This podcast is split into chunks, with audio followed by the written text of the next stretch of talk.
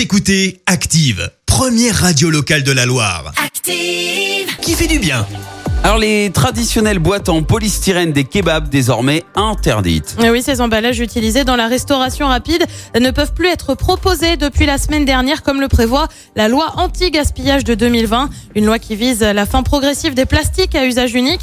C'est une matière qui met 1000 ans à se détruire dans l'environnement quand un sac plastique met 450 ans, euh, a déclaré la ministre de la Transition écologique Barbara Pompili. La loi anti-gaspillage votée en février 2020 impose de tendre vers 100% de recyclage des emballages en plastique à usage unique euh, d'ici 2025.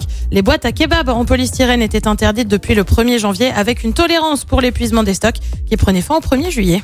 Merci. Vous avez écouté Active Radio, la première radio locale de la Loire. Active.